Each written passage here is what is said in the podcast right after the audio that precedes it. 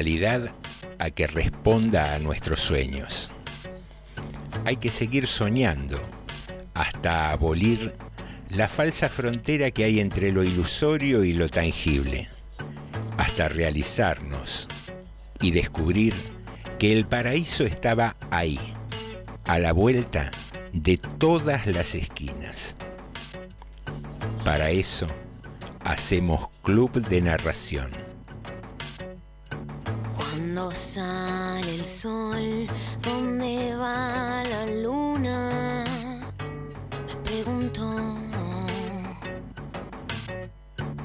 Y en sus ojos vi todo el universo hablándome a mí.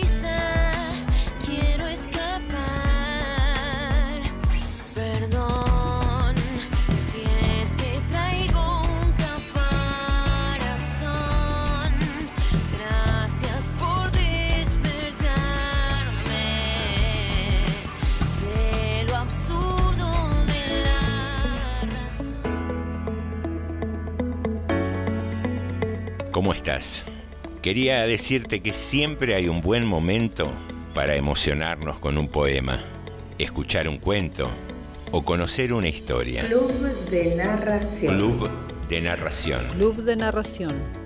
Un espacio donde la cultura se vuelve entretenimiento. Nos encontramos los lunes a las 22 en FM 89.5, Radio Municipal General Rodríguez. ¿Estás escuchando Club de Narración?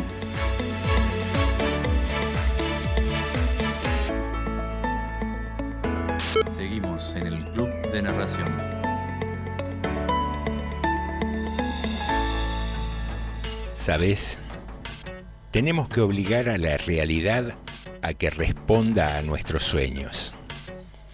Hay que seguir soñando hasta abolir la falsa frontera que hay entre lo ilusorio y lo tangible, hasta realizarnos y descubrir que el paraíso estaba ahí, a la vuelta de todas las esquinas. Para eso hacemos club de narración. Cuando sale el sol, ¿dónde va la luna? Me pregunto. Y en sus ojos vi todo el universo hablándome a mí.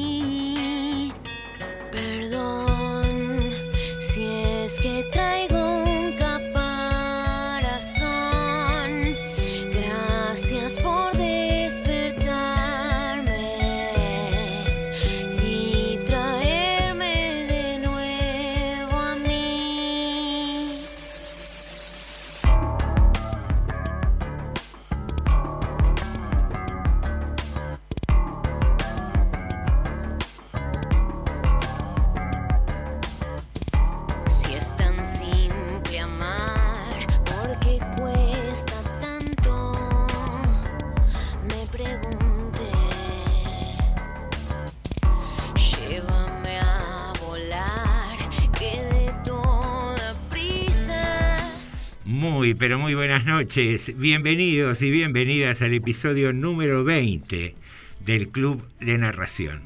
Y lo digo con absoluta seguridad que es el número 20, así como te puedo decir que son las 22 y 5 minutos porque hemos vuelto al estudio de FM 89.5 después de algo más de un año de mandar el programa grabado, cosa que nos produce muchísima felicidad.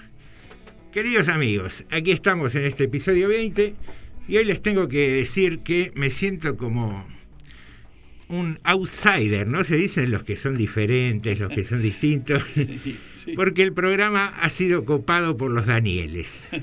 Hoy vamos a llevar adelante este club de narración con dos amigazos y los voy a presentar por orden alfabético del apellido.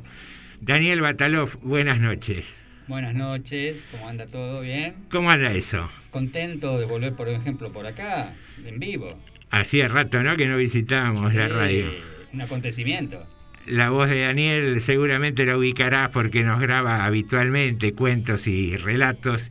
Y otro gran amigazo, Daniel López, ¿cómo anda? Otro, otra voz conocida de aquí de, de Buena- Radio de la Municipal. Buenas noches, buenas noches General Rodríguez, buenas noches Daniel, buenas noches José y bueno, infinitas gracias por esta invitación tan linda que me hicieron. No, ya sos parte del equipo también. Varios cuentos nos has aportado a lo largo de este ciclo, así que aquí estamos para llevar adelante una nueva emisión. Sabes, como siempre, que te podés contactar a través de nuestras redes sociales, que son Facebook e Instagram. Ahí nos buscás como Club de Narración. Y también en Spotify, en la plataforma de reproducción de audios. Allí quedan grabados tanto este como los programas anteriores. También te podés comunicar con el WhatsApp 237-4100-895, que ese es el de la radio. Muy bien, estábamos pensando hoy en las efemérides de este 2 de agosto, que nos tiene debidamente alcoholizados por una cuestión sanitaria y también por haber tomado la caña con ruda, ¿no? En el día de ayer, una, una, tradición de la Pachamama. Y decíamos que en un 2 de agosto, y en realidad me venía avergonzando, ¿no? Porque uno acude siempre a las efemérides, y digo yo, en 1810, Mariano Moreno, cuando largó la Gaceta, ¿choreaba con las efemérides? Porque, si vos tenés que el virreinato se- el virreinato de Río de la Plata se creó en 1776. A 1810 tenemos 36, 34 años. 34 Sí, 34. ¿Qué pudo pasar? No había pasado mucho. Y se bancaba la Gaceta. Mariano Moreno y nosotros seguimos robando con, con- con las efemérides. Pero bueno, así es la historia. Decíamos que un 2 de agosto nos llamaba la atención porque fallecía Alexander Graham Bell. Supuestamente el creador del teléfono. Pero Mucha, hay, mucha polémica hay ahí. Ahí- Exacta- exactamente. Parece que lo choreó al italiano, al italiano Antonio Meucci, a quien en el año 2002, después de más de 120 años de litigio, le reconocieron la patente del, del teléfono. Una historia curiosa que nos llevó a plantearnos una consigna. Y es la siguiente. Pongamos esto en contexto, ¿no? La creación del teléfono cuando no había, olvídate de WhatsApp, olvídate de Instagram, no había otros medios de comunicación más que la palabra en presencia. ¿Quién te gustaría que te llame por teléfono? Una pregunta que dejamos planteada para los oyentes, para que participen a través del WhatsApp 237 4100 895. Y aquí los compañeros han pensado en alguien para... Mm, Sí, es muy curioso. A mí me gustaría que, por ejemplo, me llame Graham Bell. Graham Graham Bell. Bell, claro. Y me explique cómo fue que se le ocurrió esa idea o cómo fue que le robó esa idea a otro. Que me cuente, me hable inclusive por esos mecanismos que tenían en ese momento, con esos ruidos y esas cosas que seguramente tendrían, que no habría filtros. Y bueno, sería muy interesante, ¿no? Qué, qué vida curiosa, ¿no? La de los inventores. Sí. Andar atrás de generar algo que no exista. Sí. Sí. Es todo un desafío. ¿no? Pensar, claro, pensar en algo que no existe. Yo he leído muchas eh, biografías de inventores porque a mí me fascina el tema, ¿no? Y, y el- la vida del inventor es muy loca, porque en general sale mal. Claro. El que la pega es... Eh, el- la, la vida más loca de todas, eh, para mí... Progresando entre fracasos va es- tipo. es la vida- Insistir en el fracaso. sí. es la vida de Steve Jobs. Para mí la más icónica, digamos, de todas es el, el Einstein, el, perdón, el este, Edison moderno, ¿no? Bueno, ese la pegó un poquito. No, sí, bueno, pero fue, pero fue el hombre al que echaron de su propia empresa porque consideraban que los inventos de él no daban las ganancias que necesitaba la empresa. Y lo echaron de su propia empresa, con treinta y pico de años. Es icónica la vida de él, si no la conocen, léanla. Hay un libro de él muy grande que mm, está escrito por un biógrafo, digamos, aceptado porque él era un hombre muy particular, y, y él este, narra la historia completa de, mm, de Steve Jobs y, y realmente es impresionante. Se han hecho películas incluso de la vida de él porque era un hombre muy difícil, digamos, de manejar, ¿no? Él tenía una- un concepto en la cabeza y no permitía que nadie se lo cambiara. Él ya tenía un esquema en la cabeza de lo que quería y nadie le podía decir que no.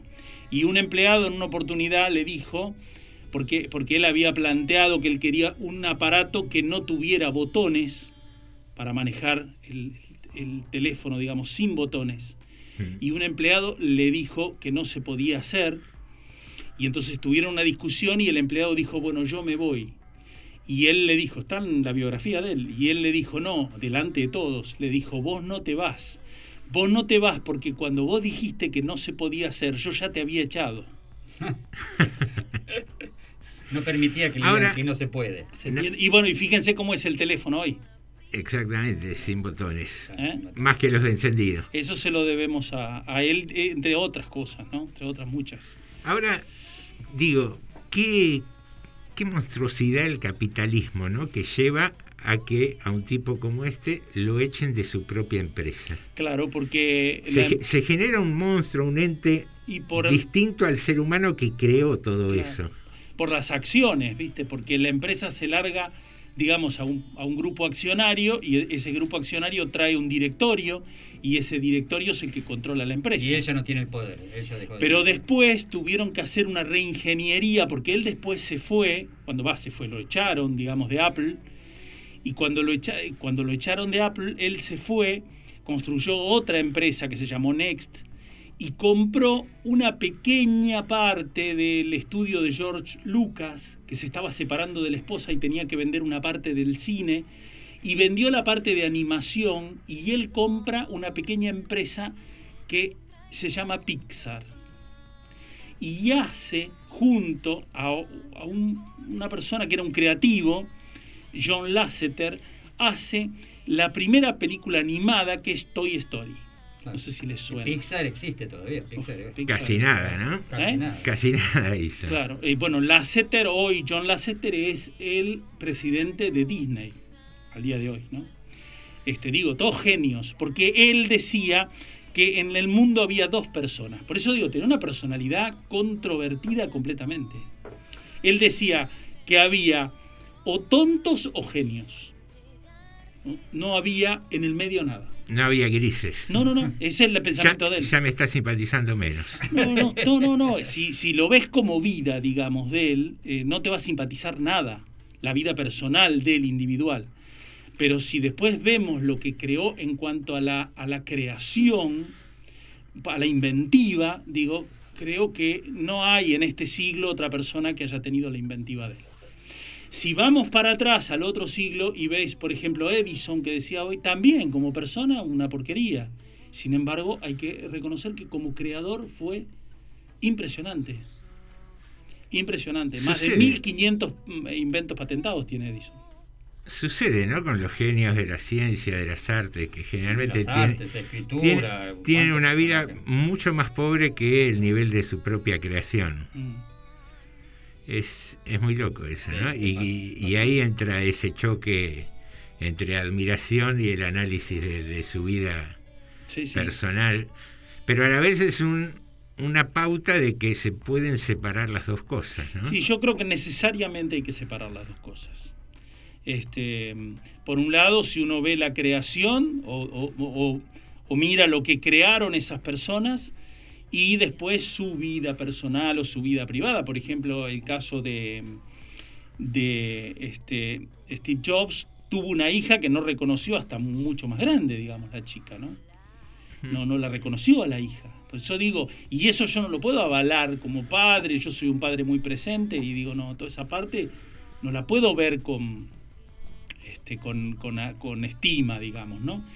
Pero no puedo dejar de reconocer que fue, digamos, un genio desde el punto de vista de la creación.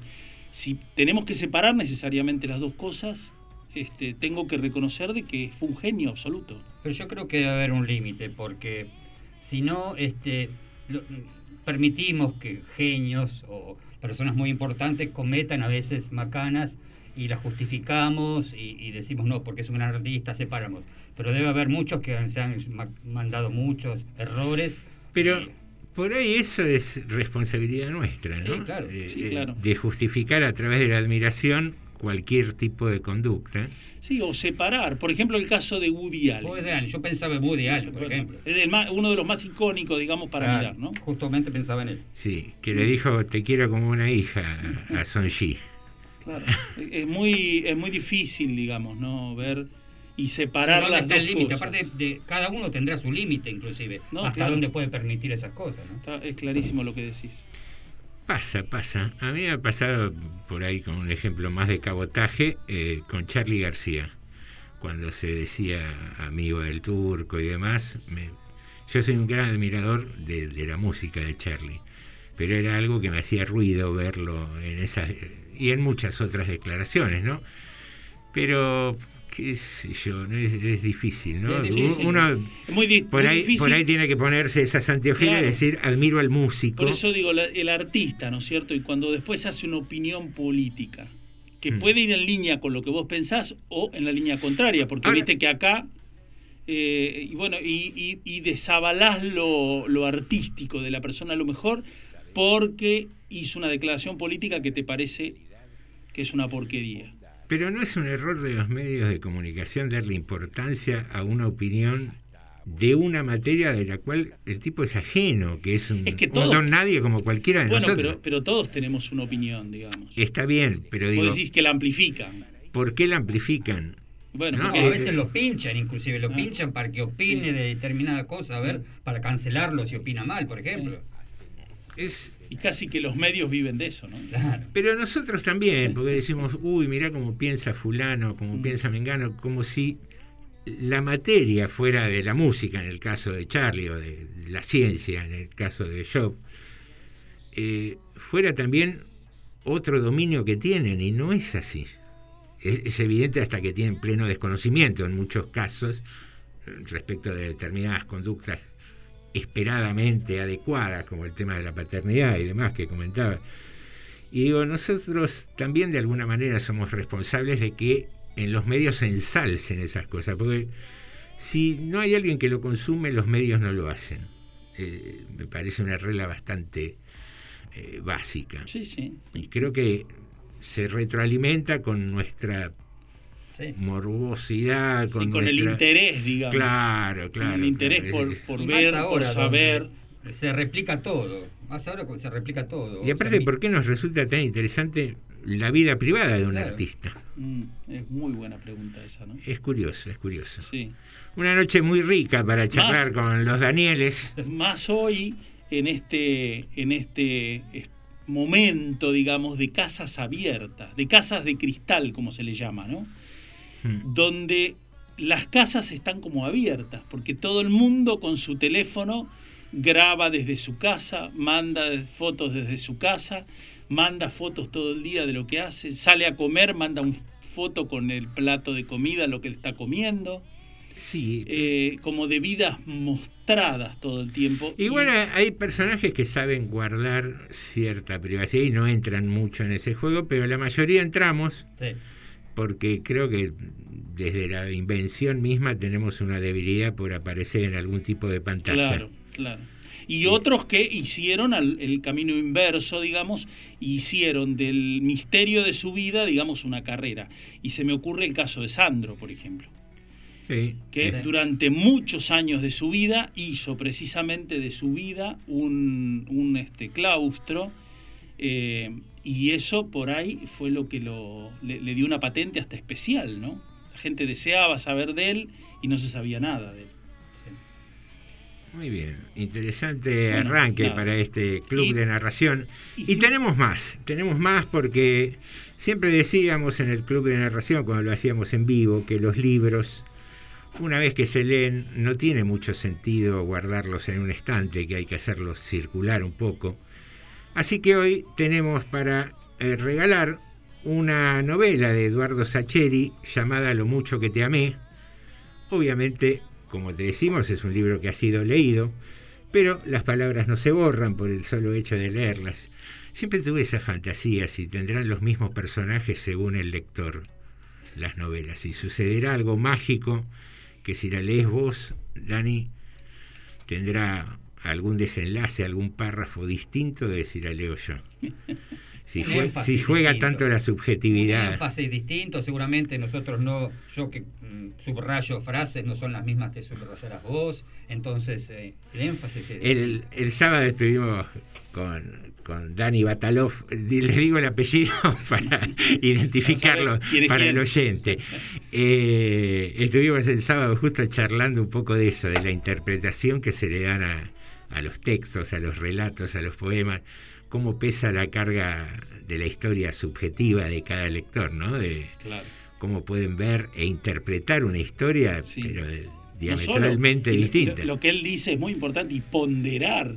¿Qué pondera uno, qué pondera el otro de esa historia? que resaltás, ¿no? De- Claro, Es, esa, ese, muy, muy interesante ese, ese aspecto. Bueno, y es así la historia. Si te querés ganar la novela, de acá hasta el próximo programa vas a tener tiempo de participar de las siguientes maneras. Club de Narración tiene un Instagram. Lo que podés hacer es seguir al Instagram de Club de Narración. Y hoy tenemos un- una promoción. Subimos una fotografía con el horario del programa y demás. Y pones un mensajito allí que diga libro. Y ya estás identificado para participar del sorteo. Otro medio es enviarnos un mensaje al 237-4100-895 con tu nombre y los últimos tres números de tu DNI. Y si no, a través de la transmisión de Facebook, porque para aquellos que no saben, también se transmite por Facebook este y toda la programación de Radio Municipal. Allí no solo vas a poder escucharnos, sino también vernos y dejar allí un mensaje en los comentarios, también con tu nombre y los últimos tres de tu DNI. Vamos a acumular la participación de todos los oyentes durante la semana y el próximo lunes hacemos el sorteo y designamos al ganador. Señoras y señores, este es el capítulo número 20 de la segunda temporada del Club de Narración y no me queda más que decirte muy bienvenidas y muy bienvenidos.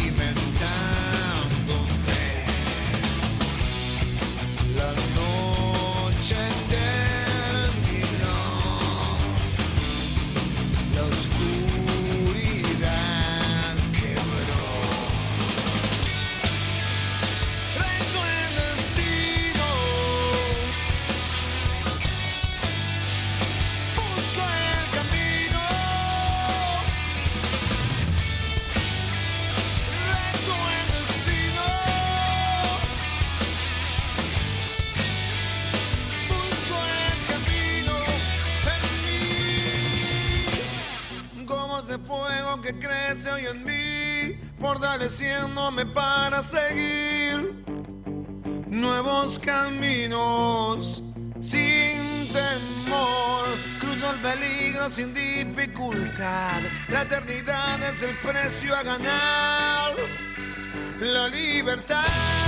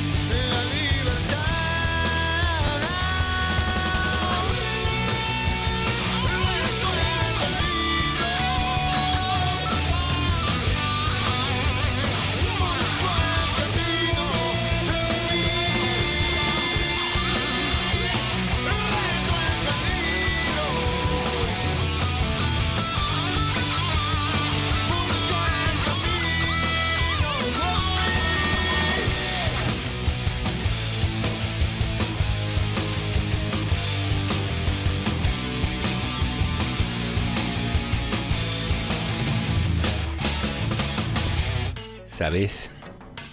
Tenemos que obligar a la realidad a que responda a nuestros sueños. Hay que seguir soñando hasta abolir la falsa frontera que hay entre lo ilusorio y lo tangible, hasta realizarnos y descubrir que el paraíso estaba ahí, a la vuelta de todas las esquinas. Para eso hacemos club de narración. Cuando sale el sol, ¿dónde va la luna? Me pregunto. Y en sus ojos vi todo el universo hablándome a mí.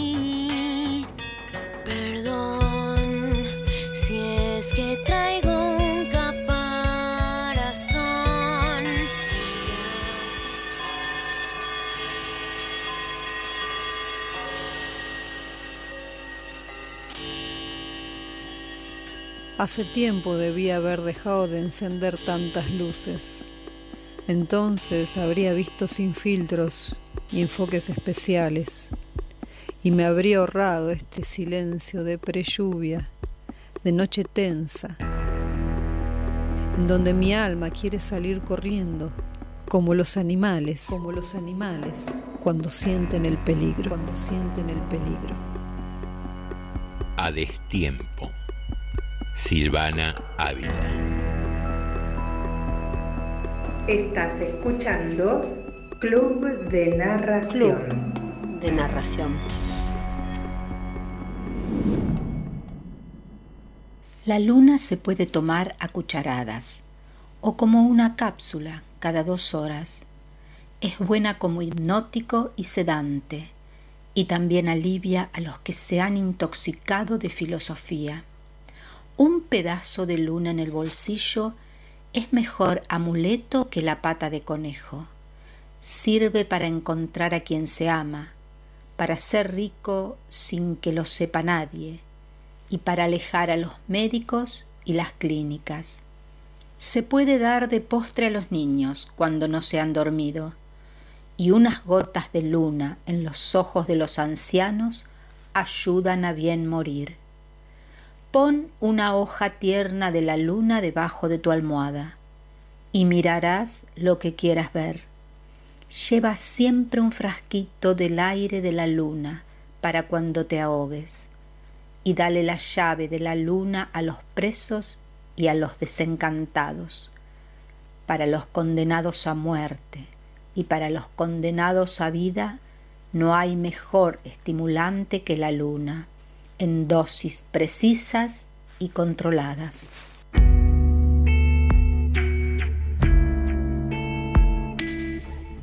La Luna. Jaime Sabines. Voz Marisa Moyano. Seguimos en el Club de Narración.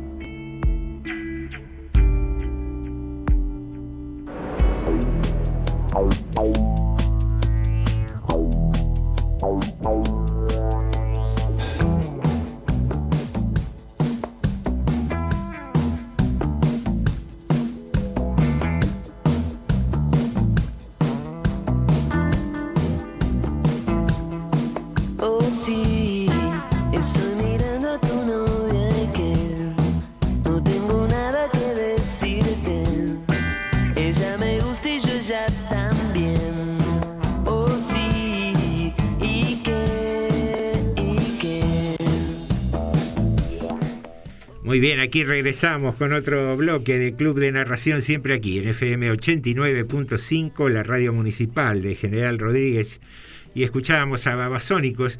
Hay una empresa yerbatera que ahora hizo una publicidad con este tema, que habla de tomar mate cocido, y el estribillo le han modificado la letra y dice, tomo mate cocido y qué.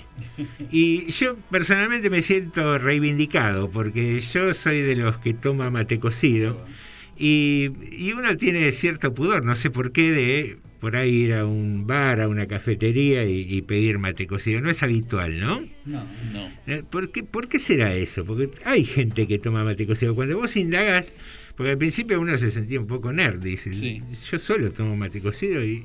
No, hay varias. En un bar, decís vos específicamente. Yo en mi casa tomo mate cocido. Yo mate no tomo. Claro, yo tomo mate cocido en casa, pero me cuesta, no sé. En un bar. Claro. No, en un bar yo pido café. Pero no por no pedir un mate cocido, podría pedir un té inclusive, pero Sí, yo pero- soy un adicto al café. Pero tiene razón, tiene mala prensa. Tiene eh, muy- sí, claro. Como si fuera de una clase. Es muy popular, ¿no? El cocido. Claro, Sí, como que. O pedir un té es como malgastar la plata. Claro, no sé, qué sé yo. Ir a un café y Pe- pedir Pero hay un casas de té muy coquetas que uno Sí, va, hay sí, confiterías claro, clásicas de té. distintos té, ahora Sí, hay mil té. Claro, hay como unos sommelier de té, una cosa así. Y, y uno no da para ir, no sé, a la Boston de Mar del Plata y decir, tráeme tres medialunas con un mate cocido. No, ni hablar, ni hablar. No hay caso, ¿no? No. Es, es raro, es raro. Bueno, estábamos con esa consigna. ¿Algún otro llamado? Ya que somos. Esto es como el fútbol. Nosotros somos los dueños de la pelota, podemos decir más de un llamado. Yo mm, eh, a- alguna vez lo conté incluso en algún libro de los míos. eh, eh, yo con mi mamá me comuniqué. La última vez que pude hablar con ella fue por teléfono. Fue una, charla telefónica. Ella fue de vacaciones a San Luis, a Merlo. eh, bueno, nos despedimos. Se fue en el micro con un club de jubilados. Y, y yo la llamaba habitualmente a la tarde. Una tarde la llamé eh, y ella estaba contentísima, la estaba pasando hermoso. Hacía mucho tiempo que ya no había salido porque había fallecido el marido, digamos, y, y bueno, nada, había estado con un estado depresivo. Y cuando decidió hacer este viaje me dijo, Daniel, yo quiero ir a San Luis, que era su lugar en el mundo. Mirá qué bien. Y ella entonces decide ir a Merlo, a San Luis, a hacer ese viaje. Y yo la llamé la primera tarde y estaba exultante de contenta. Y la segunda tarde yo la llamaba cuando volvía del negocio para mi casa. Eh, con el manos libres la llamaba, oh, mamá, ¿cómo estás? La llamo el segundo día y era otra mamá. Así como, como la voz baja. Daniel, eh, sí, estoy cansada, me dijo. Hoy estoy cansada. Eh, mañana hablamos. ¿Pero por qué, mamá? ¿Te pasó algo? ¿Te... Una charla corta, cinco minutos. ¿Te pasó algo? ¿Tuviste algún problema con alguna de las chicas? ¿Eran todas amigas? No, dice, la pasamos bárbaro, pero estoy cansada. Dice, "Eh, pronto hablamos. Así fue lo que me dijo. Bueno, bueno. Y a la media hora me llamaron que había fallecido mi mamá. Media hora, ¿no? Mirá vos. Sí. Sí, sí. Eh, nada, hoy ya lo puedo contar de otra manera, eh, son muchos años, ya hice todo un proceso, ¿no es cierto? Eh, porque es muy duro, pero digo, esa fue la última vez. Y entonces, si yo quisiera un llamado, tanto es así, mira, que bueno, recibí las cosas de ella y recibí el teléfono, que era un teléfono nuevo, yo se lo había comprado hace poquito nuevo, y el teléfono lo guardé de recuerdo. Lo tengo al día de hoy de recuerdo con esa última. Cuando yo lo abro, tengo esa última llamada ahí, el teléfono. Y este, así que si yo quisiera una llamada en el mundo sería la de mi mamá. Yo recién pensaba y me tenté por un instante de hacer la del diario del lunes, ¿no? De recibir una llamada mía de cuando era chico, Ay, qué lindo. por ahí para advertir ciertas cosas, pero no sé si estaría bueno. Mm. ¿Ustedes se llamarían a sí mismos? Eh, Bueno, yo inclusive es eso, mm, viste los cuentos que estuvimos escribiendo. Sí. El primer cuento que escribí era una carta, no era un llamado, era una carta del adolescente o el joven a, a- a mí el futuro. Como que me- tratar de acordarme de lo que pensaba en ese momento, porque yo creo que muchos nos olvidamos de lo que pensábamos en Sí, ese claro. momento. Entonces una serie de cosas es interesante. Y no sé cómo decís vos si es bueno o malo. No sé si es bueno o malo, pero sería Sí, porque advertiría de algunas cuestiones, o le diría sí, anda por ahí, Mm. pero también sería quitar esa aventura, ¿no? Que es ir, Claro, ir residiendo en el camino. Yo tengo eh, mi computadora, yo tengo mi escritorio y tengo eh, un mueble, digamos, es todo un mueble y está mi computadora, que es esta, y al lado tengo una foto de yo chiquito con mi mamá. Así de frente la tengo. De modo que me está interpelando todo el tiempo ese chico. Y ese ejercicio lo hago todo el tiempo, de volver ese chico, de acordarme. Y por eso he escrito muchas cosas que tienen que ver con mi infancia, porque, porque siempre vuelvo, digamos, a ese origen. Nunca, por más que la vida me ha regalado un montón de cosas, nunca me aparté, digamos, de ese origen que tengo y de esas cosas que tenían el origen y de eso que pensaba en el origen. Después corregí, cambié, yo soy otro todo el tiempo, todos somos otros todo el tiempo, pero creo que uno tiene que mirar las raíces y de dónde viene, ¿no? ¿Quién era Heráclito el que decía no nos bañamos dos veces en un mismo río? Sí. Porque cuando Eh. ya te metes dentro del río, sos otra persona. Es que está Y bueno. es otro eso. río. Está Es bueno otro eso río. de cambiar. El agua es distinta. es todo. Recién ahora estamos entendiendo que está bueno eso de cambiar, me parece, ¿no? Que estamos empezando a soltar preceptos.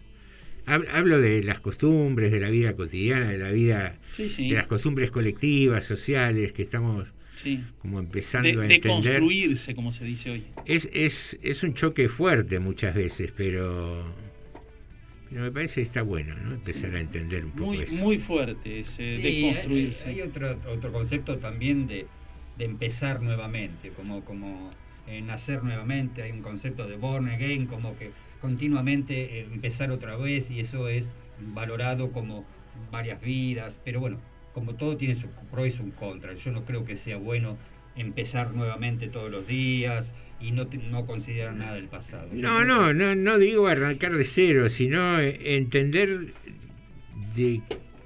A ver, ¿cómo decirlo para que sea claro? Entender que no podemos agarrarnos de cosas de manera inamovible, No, no, eso seguro. porque la vida misma te va llevando a, a experimentar cosas que quizás no viviste antes. Y como decíamos, cuando lees un cuento, cuando lees un poema, no sé, para el tipo que nunca estuvo enamorado, leer un poema de amor pega de una manera distinta para aquel que es muy sensible a- al sentimiento y demás. Y digo, en la vida a veces nos suceden cosas que nunca nos pasaron antes y eso hace que nos corramos y cambiemos la perspectiva.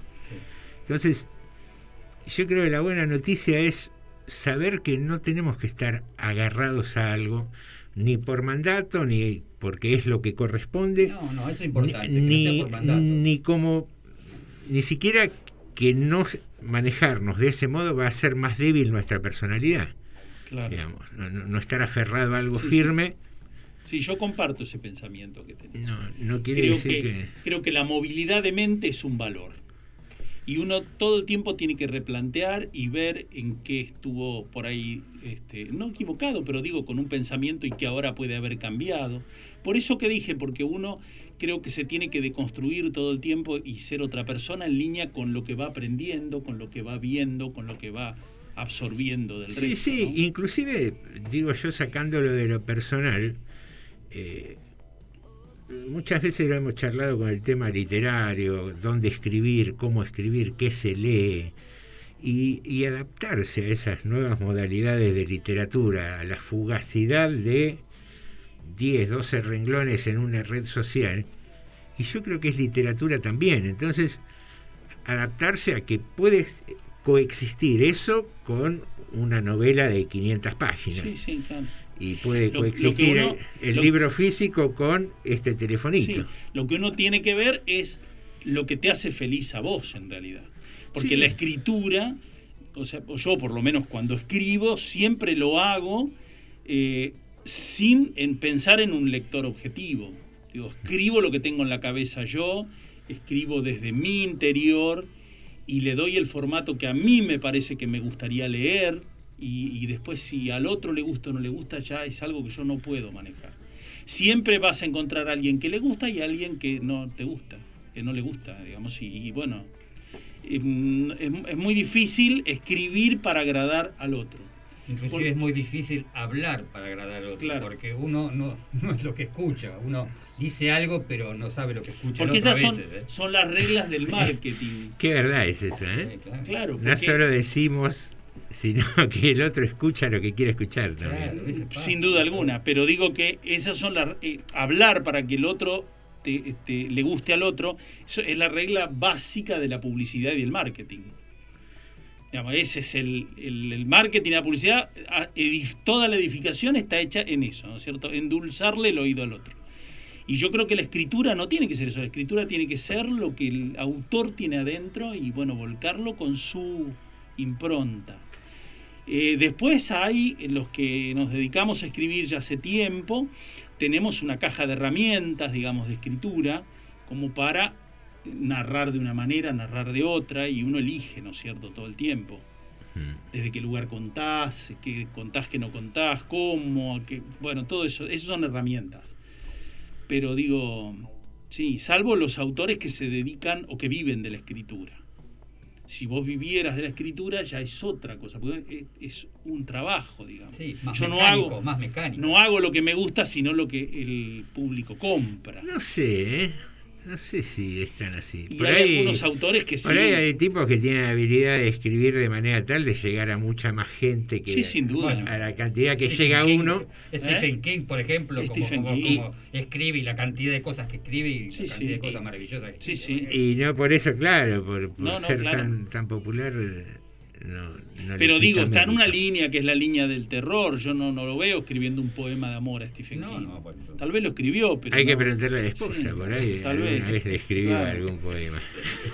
No, no, y desde ese lugar es un maestro porque él sabe manejar el tempo, digamos, permanentemente de su obra y es, es- bueno, por eso han, han sido todas este todas películas, Todos ¿no? éxitos, películas y éxitos. Disparadores a partir de una consigna que es ¿Quién te gustaría que te llame? Estamos aquí en FM 89.5, hablamos de actualidad y también hablamos de historia. Tenemos una sección que se llama Breves Historias.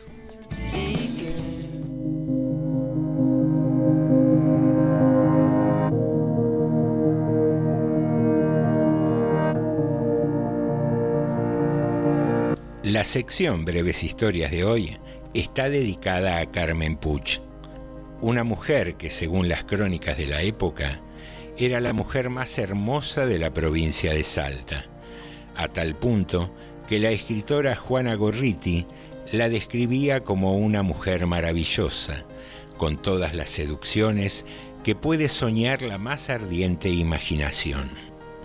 Bautizada con el nombre de Margarita del Carmen Puch, nació en la provincia de Salta un 21 de febrero de 1797.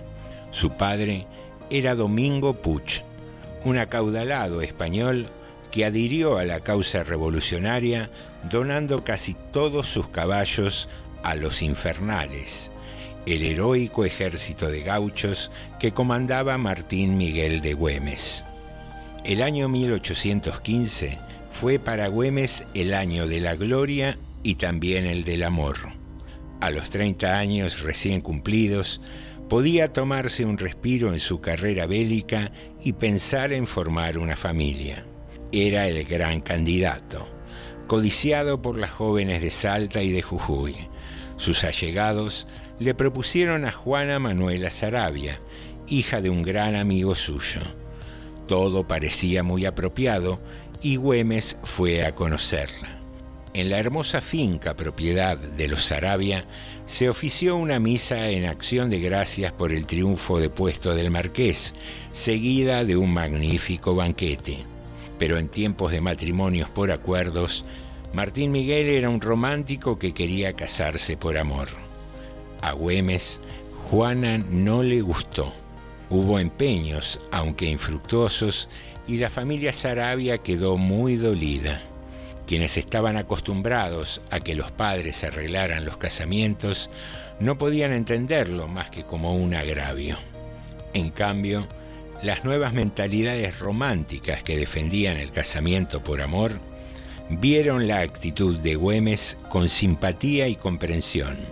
Poco después, cuando su hermana Machaca Güemes supo que el compromiso con Juana no progresaría, le presentó a Carmen Puch. Martín quedó cautivado por la belleza de Carmen. Ella tenía 18 años y él pisaba los 30. La boda entre el hombre del coraje legendario y la belleza del pelo rubio se celebró en la Catedral de Salta y se festejó en la ciudad y en la provincia durante varios días. Eran épocas de guerra y el amor entre Carmen y Martín fue igual de intenso. Dos años más tarde comenzaron a nacer los hijos. Martín del Milagro, que fue gobernador de Salta, Luis y por último Ignacio, a quien Güemes nunca llegaría a conocer.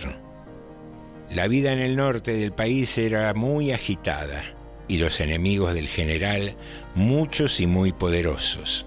La misma sociedad salteña, con su imagen de opulencia, culta y aristocrática, cubría de intrigas y desprestigio al general gaucho y a su ejército. Carmen tuvo que cambiar varias veces de residencia para proteger la seguridad de su familia, ya que los españoles planeaban secuestrarla para poder doblegar la determinación de Güemes. Embarazada de ocho meses, no dudó en cargar al pequeño Martín de tres años y a su bebé Luisito de uno para hacer un peligrosísimo viaje a caballo hasta la estancia de su padre en Rosario de la Frontera. Hasta allí le llegarían las cartas que Martín le escribía cada día y que le enviaba con un mensajero. En la última que pudo escribirle, le decía, Mi idolatrada Carmen, es tanto lo que tengo que hacer que no puedo escribirte como quisiera, pero no tengas cuidado de nada. Pronto concluiremos esto y te daré a ti y a mis hijos mil besos. Tu invariable Martín. También Carmencita le escribió la única carta que se le conoce en la que dice, Mi vida, mi cielo, mi amor, por Dios cuídate mucho. ¿Cuándo será el día que tenga el gusto de verte y estrecharte en mis brazos y darte un millón de besos? Los esposos nunca pudieron darse ni un solo de todos esos besos escritos y prometidos. El 7 de junio de 1821, los realistas le tendieron una emboscada a Güemes y lo hirieron de muerte. En una agonía que duró diez días, en medio del dolor, Güemes llegó a decir, Ella vendrá conmigo y morirá de mi muerte como ha vivido de mi vida. Lo de Güemes fue casi una premonición, porque al enterarse del asesinato de su marido, Carmencita entró en una depresión que se transformó en terminal cuando también su tercer hijo, Ignacio, murió por problemas de salud antes de cumplir un año. Carmen, con tan solo 25 años, se encerró en una habitación en la casa de los Puch. Se cortó su famosa cabellera rubia, cubrió su cara con un velo y pasaba sus horas en el rincón más oscuro del cuarto. Sin volver a salir, murió de pena diez meses después que su amado Martín, un 3 de abril de 1822.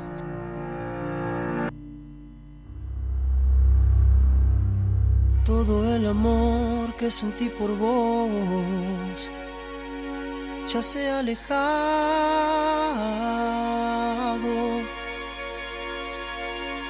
Como una flor él se marchitó.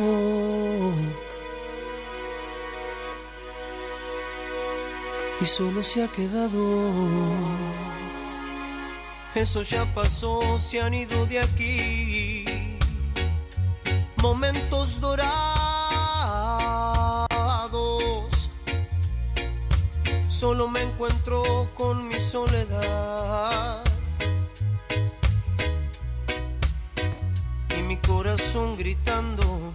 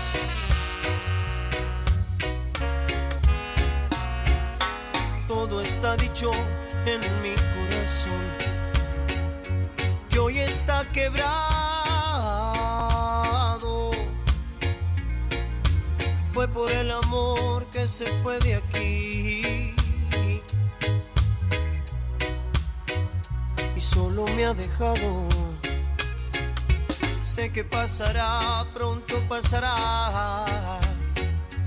Y estaré a salvo.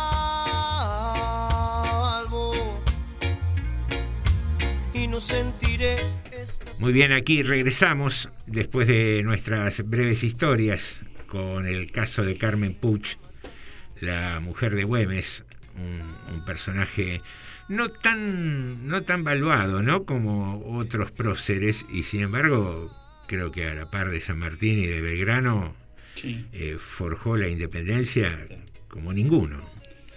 Y, y el caso de amor, ¿no? De, de- de ver la historia a partir de este amor incondicional que se tenían con Carmen Puch y que ella termine muriendo de tristeza, una, No, no conocía esa historia yo, la, la una historia. situación. Yo eh, la conocí a partir de, de- nada, de una lectura medio casual y, y dijimos Ahí, vamos a ahí. producirla para, Ah. para el club porque resultaba interesante. Sí, a Güemes le debemos eh, prácticamente el norte, que es, si bien Belgrano trabajó mucho, digamos, el- el trabajo de Belgrano llegaba casi hasta Tucumán, o, o llegó casi a la defensa de Belgrano, digamos, pudo resistir hasta ahí, pero la parte más alta del- del norte argentino, yo creo que sí, sin duda se la debemos a Güemes. A Güemes y toda esa defensa que hizo Güemes. Y ayudó a San Martín a dedicarse a otra cosa.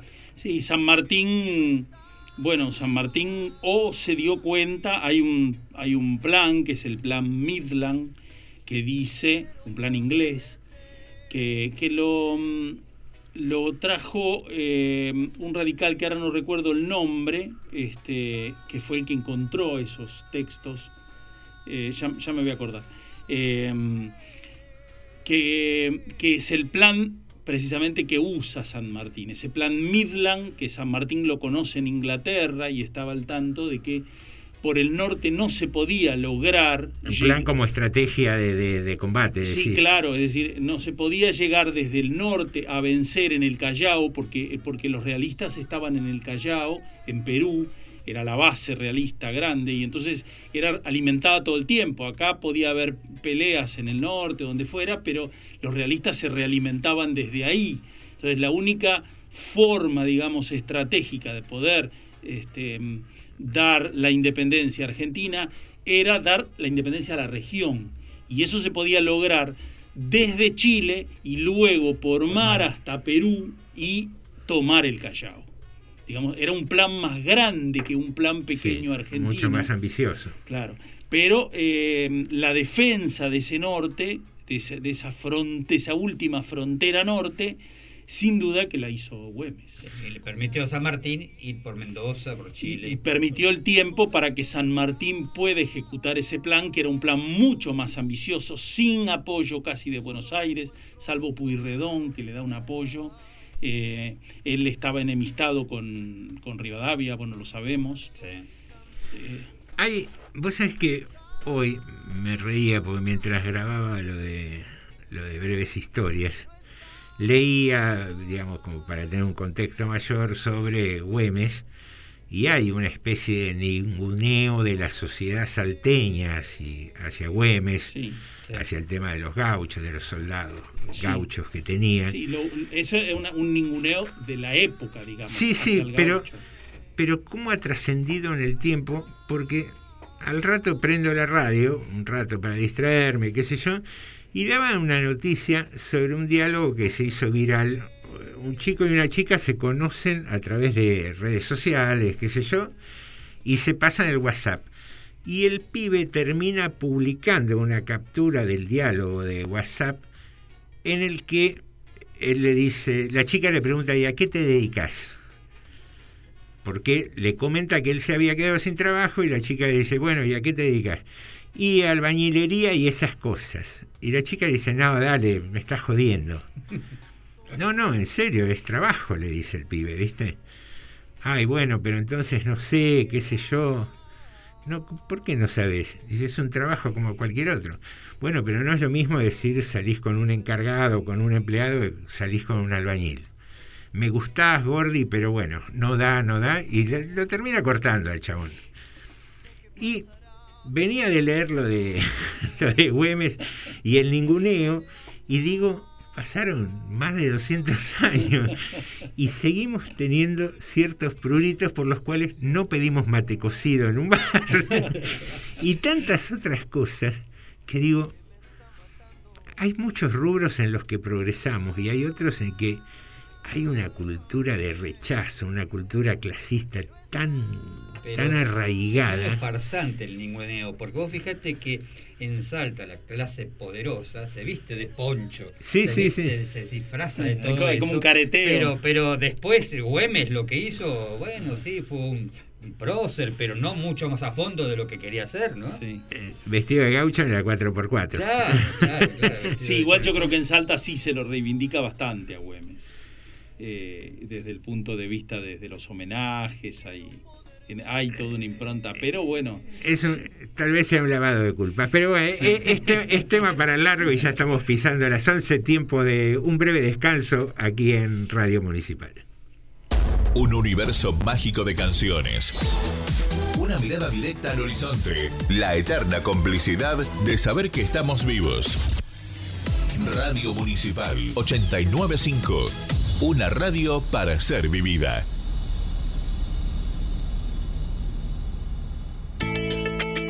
Para los 360 kilómetros cuadrados de nuestro partido, transmite Radio Municipal 89.5, la radio pública de todos los y las rodriguenses.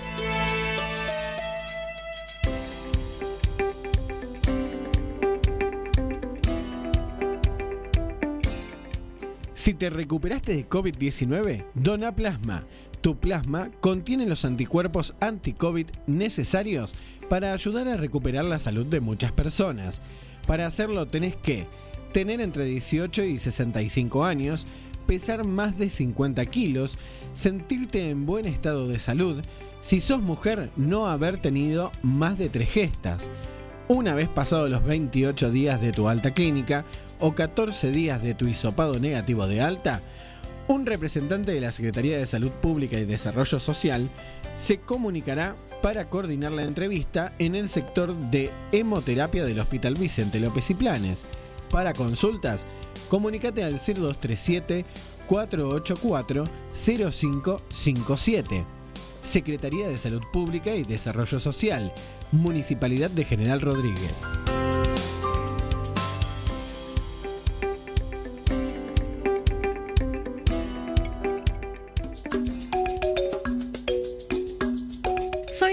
Te espero los martes de 15 a 16 horas para compartir nuestro programa Mujeres de ayer y hoy por la radio pública de 89.5.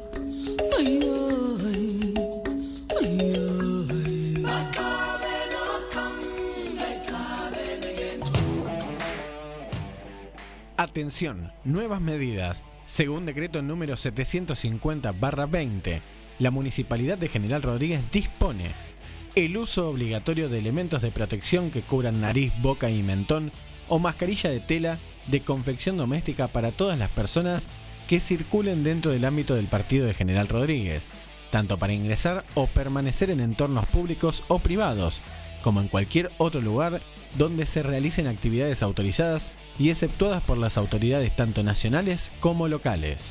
Municipalidad de General Rodríguez, Gobierno del Pueblo.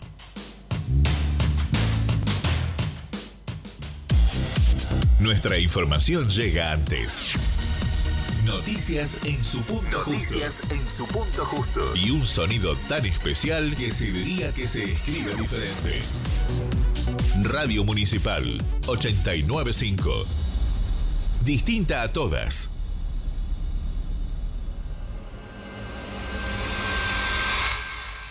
Necesito estar en silencio, en medio del silencio de la noche, para poder pensar en ese otro silencio que primero fue un crujir y ahora se resquebraja.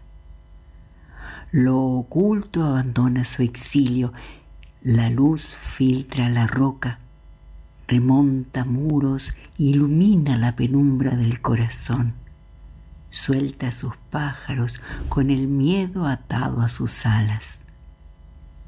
Duele, ya lo sé. No somos el estruendo de un volcán gritando la tierra, pero es nuestra manera de parir.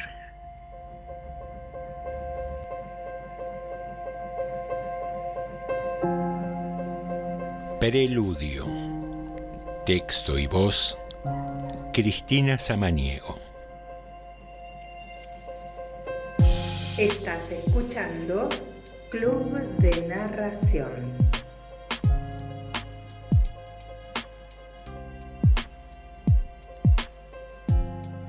Olivia a veces se acuerda y a veces se olvida de respirar. Olivia duerme abrazada su mona. Olivia tiene trenzas que no deja tocar. No es hermosa, pero donde va pasan cosas. Olivia te lo dice con toda la boca. Tiene casi 30, pero no se notan. No me vengas a contar cuántos pares son tres botas. Olivia no se va a poner en tus zapatos. Está un poco apurada, pero va despacio. Puede ser tuya un verano. Quererla es un trabajo bastante malo. Olivia es un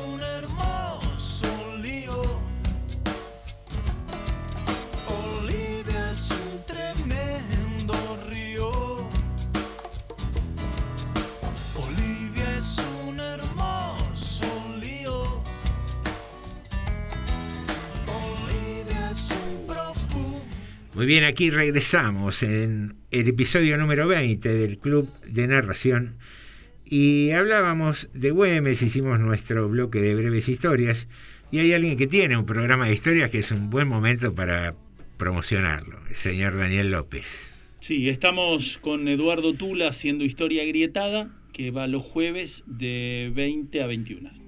Bien, ¿de qué va Historia Gritada? En realidad son tres bloques, una, una historia central, digamos, la historia central de la noche, y después algunas otras dos historias que tienen que ver con historias argentinas o historias del mundo, y que tienen que ver algunas con, bueno, con historia, historia política, digamos, pero otras también que tienen que ver con historia de inventos, con historias de, este, nada, Yo, de lugares, historias de bebidas, en, en fin. En, en alguna oportunidad lo hemos charlado y siempre que me cruzo con alguien a quien le gusta la historia, le hago la misma pregunta. ¿La historia es lineal o es cíclica? Es buena pregunta esa. ¿eh? Sí. Eh, yo creo que de alguna manera la historia se repite. Yo creo que es cíclica y los errores creo que suelen ser cíclicos también. Cambian por ahí, por el tiempo, por las- Estamos destinados a no aprender nunca. Mm. Por ejemplo, bueno, un error eh, muy, muy, muy histórico, digamos, fue el error de Hitler, que fue el mismo error de Napoleón. Eh, Napoleón invade Rusia y termina siendo este Derrotado. el- el- derrotado, digamos, y su poderío eh, termina siendo devastado por esa derrota y este, mucho tiempo después Hitler comete ese mismo error, digamos, ¿no? el mismo error estratégico que había este, eh, hecho Napoleón. Y yo creo que sí tiene mucho de cíclico. Y después, bueno, hay una, hay una este, temporalidad que tiene que ver con, con los avances y con los formatos, ¿no es cierto? Eh, por ejemplo, Estados Unidos tuvo su Vietnam y cuando tuvo que repetir las guerras, no cometió esos errores, porque en Vietnam ellos mandaron los soldados propios. Y cuando y tuvieron que hacer otras guerras, ya no mandaron más soldados norteamericanos, mandaban latinoamericanos. Y porque no pagaban el costo político. En- ¿Entienden? Digamos, eh, hay un aprendizaje que tiene que ver con, eh, con los tiempos y algunos lo han capitalizado. Algo perverso el No, aprendizaje, no, pero no lo estoy ponderando, lo estoy simplemente narrando desde la historia. ¿no? aprendemos. Porque uno de los problemas que tuvo Estados Unidos precisamente con la, esa guerra de Vietnam, que por supuesto no era una guerra de ellas, pero, eh, de ellos, pero era una guerra por los recursos, porque ellos fueron ahí a hacer un apoyo político por los recursos, evidentemente. Eh, Como de costumbre. Sí, sí, como lo han hecho permanentemente con todas las guerras. No, no es que fueron a apoyar. Ah, ¿no era para defender la democracia y la libertad? No, no, ahí había una guerra de norte-sur, digamos, este, y ellos fueron a apoyar políticamente un sur que, que les interesaba, pero este, por, el, por los recursos.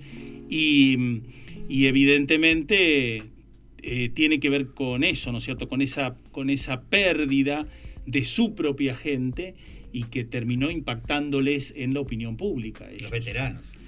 Sí, sí, los muertos que empezaban a llegar a Estados Unidos, empezaban a venir esas bolsas con los muertos. Al principio fueron los muertos. Los lisiados fueron, empezaron a venir después, pero al principio empezaban a venir las bolsas con los muertos, las bolsas con los muertos, y, y eso para ellos eh, pol- políticamente, digamos, les desestabilizó en forma interna. Hubo una, una- la- la lo que se llama la contrarrevolución. ¿no Y vos fíjate que le fue bien en realidad, porque en la época de Vietnam había mucha opinión pública en contra de la guerra, manifestaciones. Después yo no vi ninguna más en todas las intervenciones que tuvieron después. Claro. Bueno, precisamente por eso, porque ellos después, en las posteriores guerras, ya no usaron sus, sus propios soldados, ya no mandaban sus propios soldados, sino mandaban soldados latinoamericanos. O sea, que los, los- los contrataban, digamos, de alguna manera y los mandaban este, a pelear bajo la bandera norteamericana, pero latinoamericanos. No pagaron ese costo. Muy bien, son las 23.08, estamos felices de estar nuevamente en vivo aquí en Radio Municipal. De a poco vamos a ir retomando el contacto con nuestros amigos acostumbrados a, a escuchar nuestros envíos grabados. Y respecto de la consigna nos escribe Sandra, que es docente, y dice que le gustaría que la llame Juana Manso. Y nos aclara, para quienes desconocemos, Manso se ocupó de destacar la función de maestras y maestros como personas generadoras de ambientes sanos y adecuados para desarrollar y guiar el trabajo del alumnado. Interesante visión profesional de, de un llamadito. ¿Quién más les gustaría que los llame? A mí me gustaría que me llame San Martín. ¿San Martín? Sí. A mí me pintó Güemes después de breves Ah. historias. sí, igual también, claro que sí. para ver por qué se animan a hacer esa proeza y dejan de lado su vida personal. Ah. Pues tenés que estar enamorado, tener pibes chiquitos de un año, dos años y largarte, ¿no? Sí, yo creo que no había una valoración de la familia como tal, ¿no? Me parece, en ese entonces el hombre era más dedicado a lo público y, y la familia era como un accidente. Es una visión muy personal mía. No, no, a ver, es probable que en un país en gestación como el que era el nuestro en esos tiempos, eh, hacer ese tipo de cosas era... No había esta mirada moderna Un- de la paternidad, me parece. No había... Esta mirada moderna de la paternidad. No, no, seguro que no. Digo que, que por ahí en un, en un país eh, en gestación como ese... Las circunstancias eh, llevaron ha- a eso. Hacer esas cosas era de alguna manera ser un protagonista de la historia sin duda. Sí, sí. Es que el ascenso era por vía política o por vía eclesiástica. Y los que no, era un ascenso por la vía comercial, digamos, de los comerciantes, que los, los hubo mucho en la historia. La burguesía, sí. ¿Eh? La burguesía. La burguesía, sí, claro. Este, eran las tres maneras del acceso, ¿no? Pero todos los que se dedicaban a, a la política o a lo militar casi relegaban su vida personal, especialmente lo militar. Las campañas militares eran muy largas. Por las distancias, porque este es un país muy largo.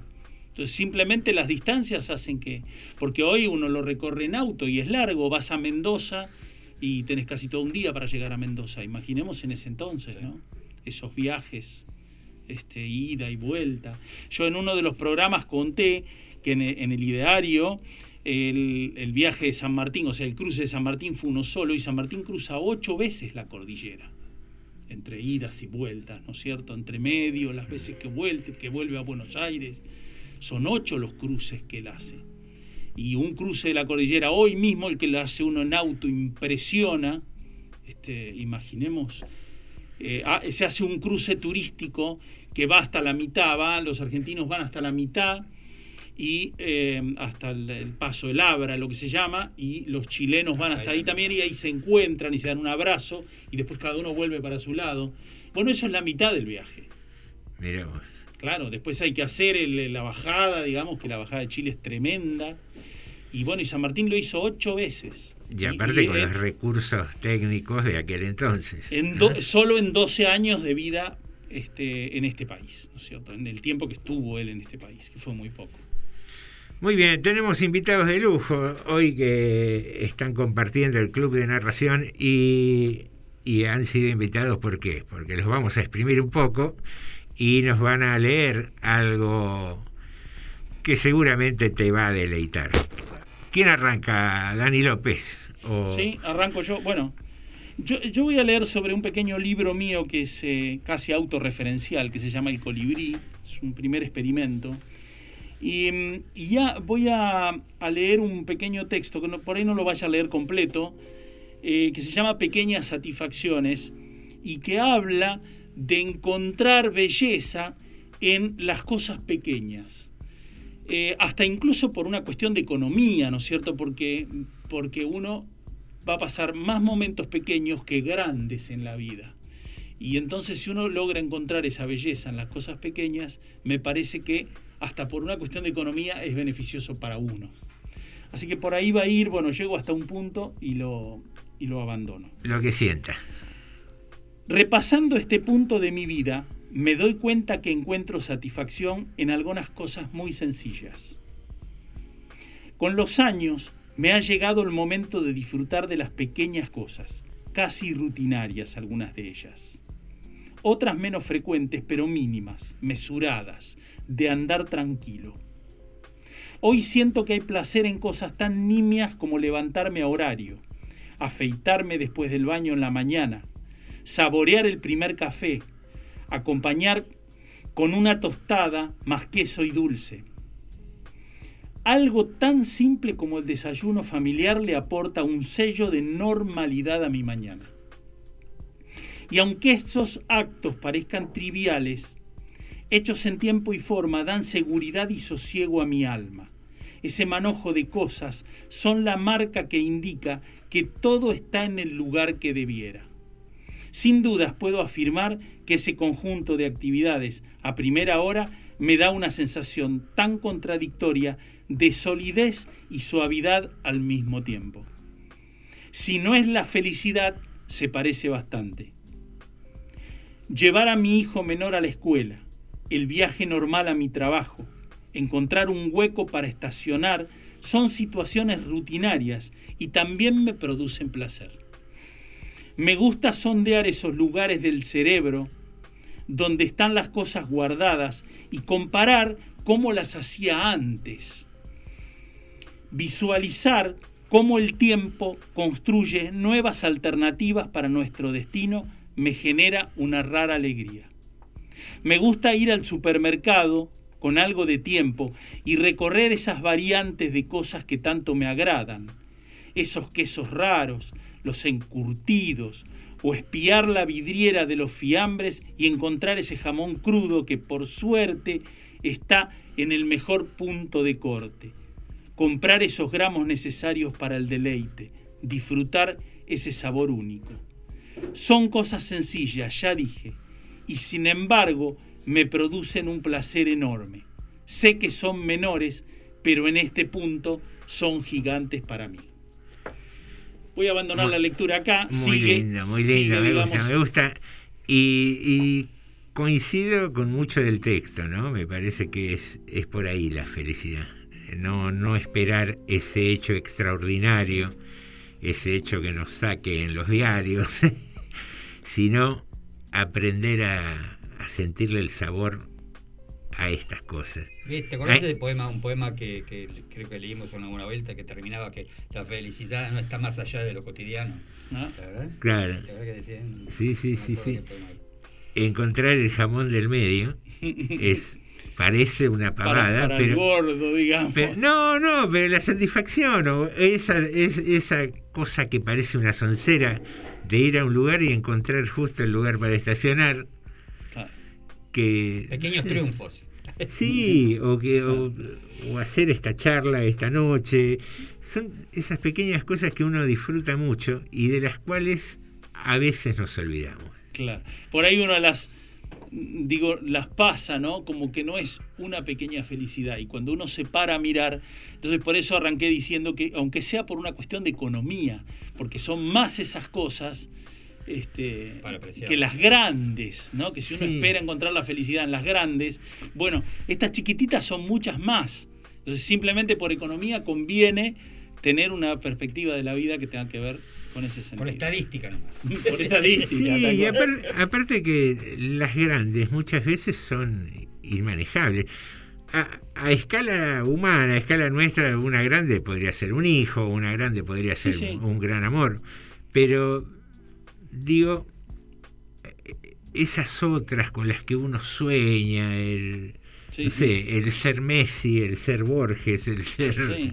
eh, no sé, Sábato, o el ser el mejor músico, digo, están tan lejanas a veces y quizás O son, o son tan pocas, ¿no? sí Creo- o estamos más capacitados para disfrutar de lo cotidiano y no nos damos Claro. cuenta. La graduación de mi hijo, por ejemplo, ¿no?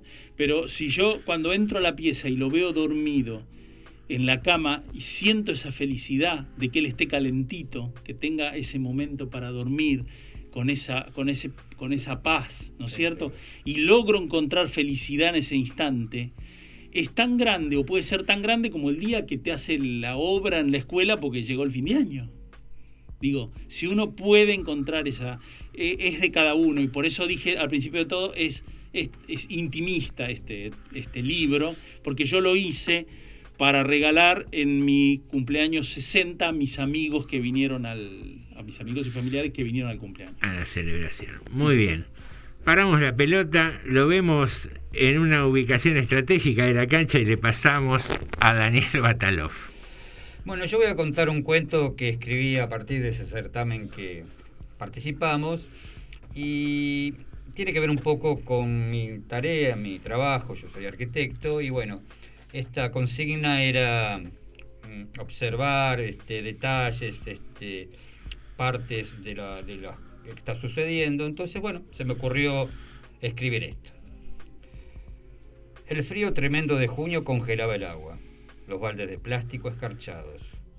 Los guantes no alcanzan, nunca alcanzan. Los agujeros sobran. En esas mañanas los andamios están siempre mojados, aunque no llueva.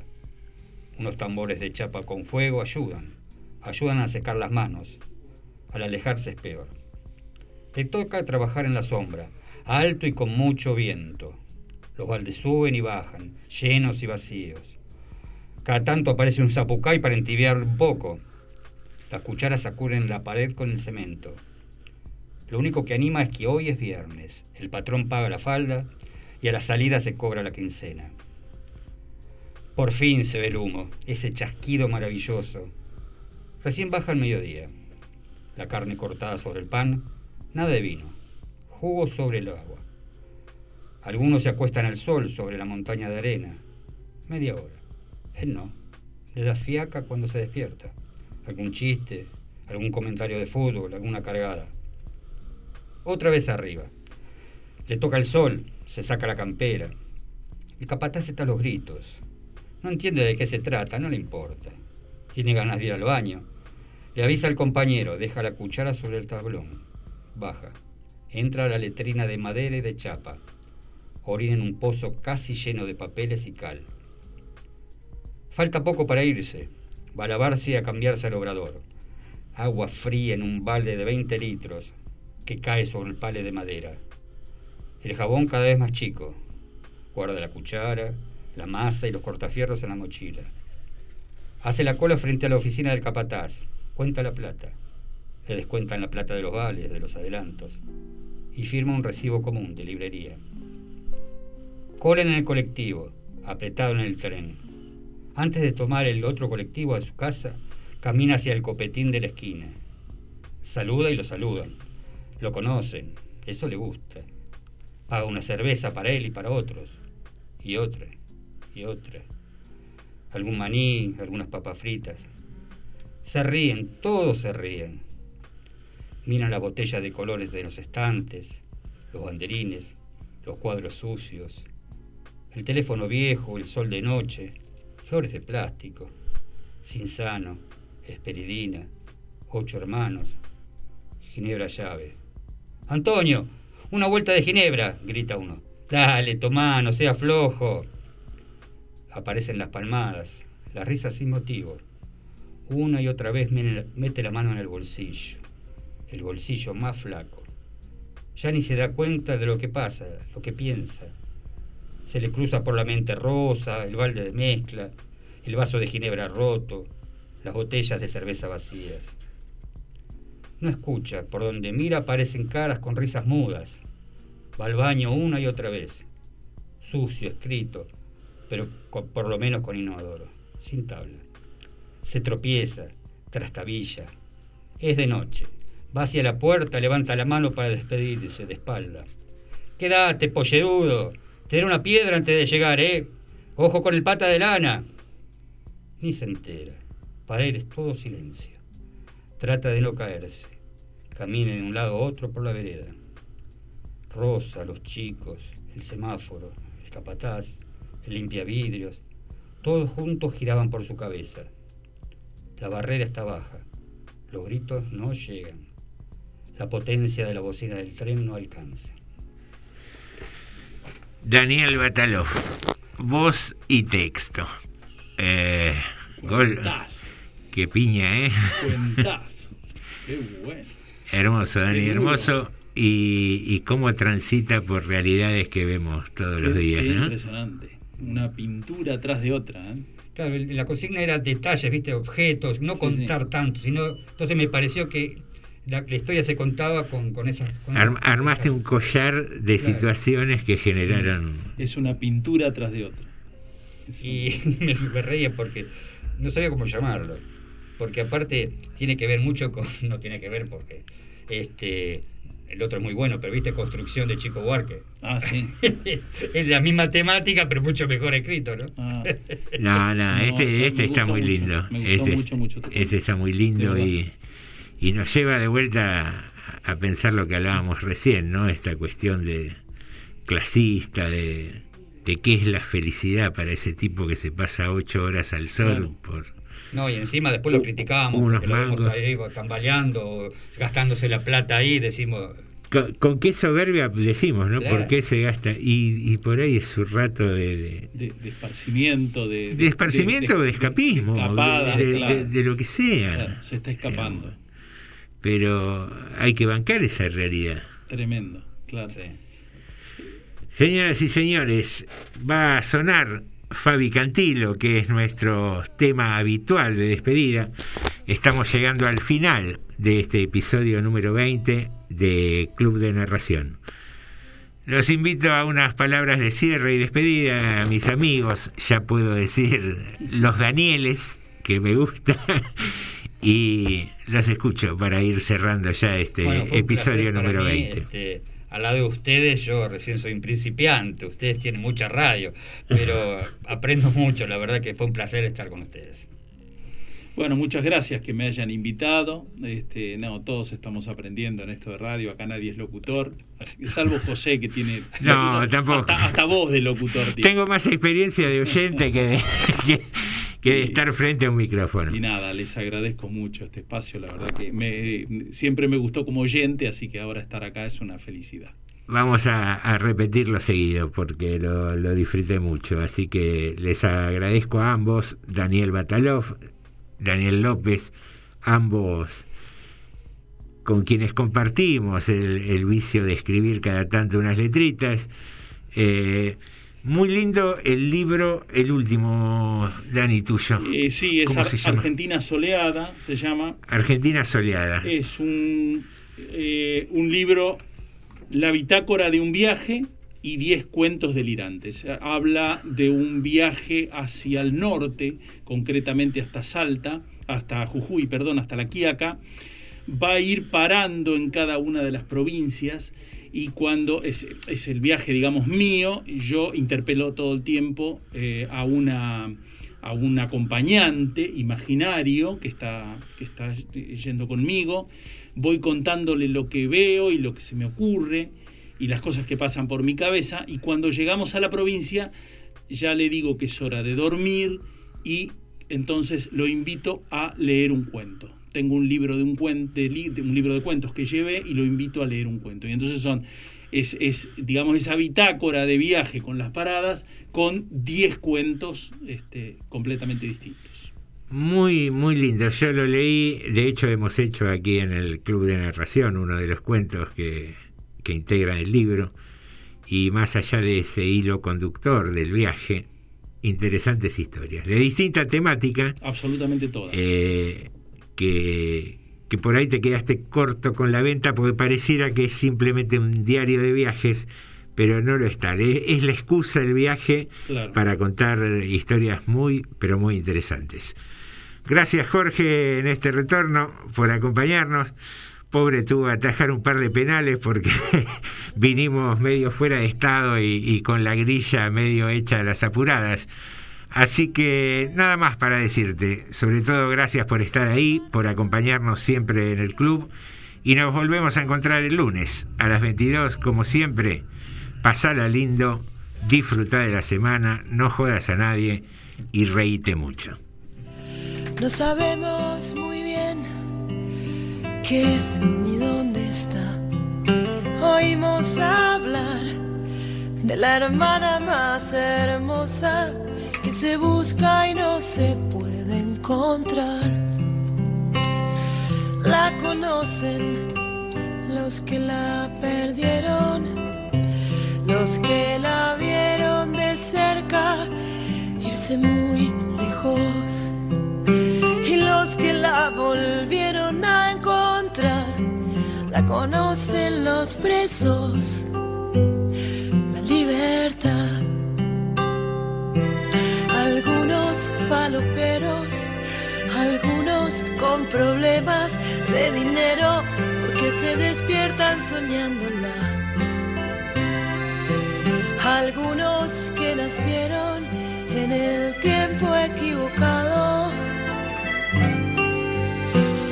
La libertad